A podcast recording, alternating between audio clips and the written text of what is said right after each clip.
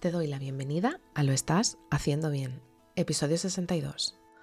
Hola, soy María Moreno, psicóloga perinatal, y este es un programa donde hablamos sobre todo lo relacionado con la búsqueda del embarazo, embarazo, parto, posparto, crianza y duelo perinatal.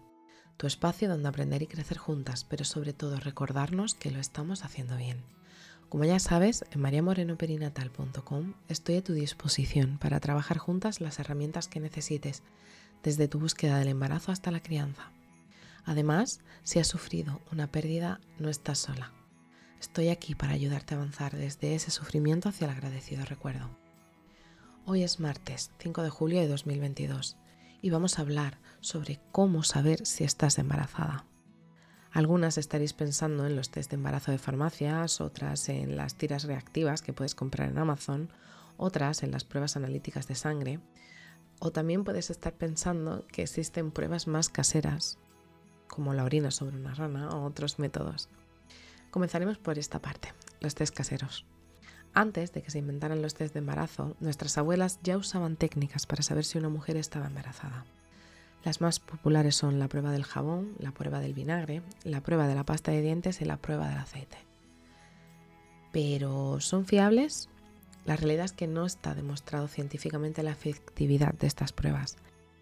De hecho, siempre dicen que sería mejor realizarlas dos semanas después de la primera falta. Y aún así, la prueba más fiable sería la del aceite, con una probabilidad del 70% de acierto.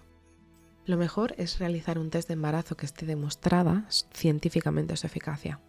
Existen varios tipos, los test de orinas, que los puedes comprar en la farmacia o tiras reactivas, que ya sean en Amazon o en cualquier otra plataforma online, que se debe realizar con la primera orina de la mañana después de la primera falta.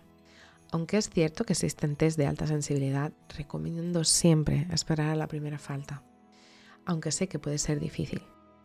Si te vas a decantar por este método, te recomiendo que siempre leas las instrucciones del fabricante para poder salir de dudas. También existen los test de sangre, que existen de dos tipos. Los test de embarazo cualitativo, en el que se trata de una prueba en la que únicamente detecta la presencia de la hormona GHC, la gonadotropina coriónica humana, en sangre, diciendo así si estás embarazada o no. Y después estaría el test de embarazo cuantitativo, en, esta se mide el porcentaje concreto de la hormona HCG. Los test de sangre son las pruebas más fiables que existen, ya que tienen entre un 97 y un 99% de fiabilidad. Tener esta información, los tipos de test que existen, es poder.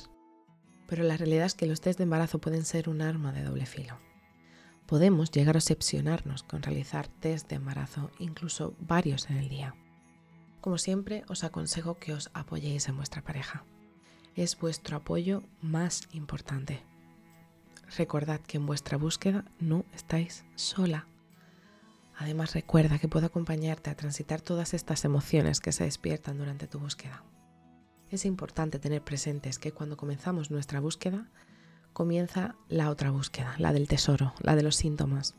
Es estar todo el día pendiente de eso, y puede ser que haga que nos desconectemos de nuestro alrededor. El problema está cuando nos centramos en nuestro cuerpo y en los síntomas que tiene y no nos hemos parado anteriormente a ver cómo estaba nuestro cuerpo antes de buscar un embarazo. Pero sí me gustaría darte un consejo. La búsqueda no lo es todo. Y si comienzas a ser alimentante, busca ayuda. Tu pareja, una amiga, una, una profesional de la salud. Así que si estás en ese momento de temor de realizarte en una prueba de embarazo, te abrazo fuerte, no estás sola. Y bueno, hasta aquí el episodio 62 de Lo estás haciendo bien. Recuerda que puedes ponerte en contacto conmigo en mariamorenoperinatal.com. Gracias por estar ahí, por estar al otro lado. Nos escuchamos mañana miércoles con temáticas relacionadas con el parto. Y recuerda, lo estás haciendo bien.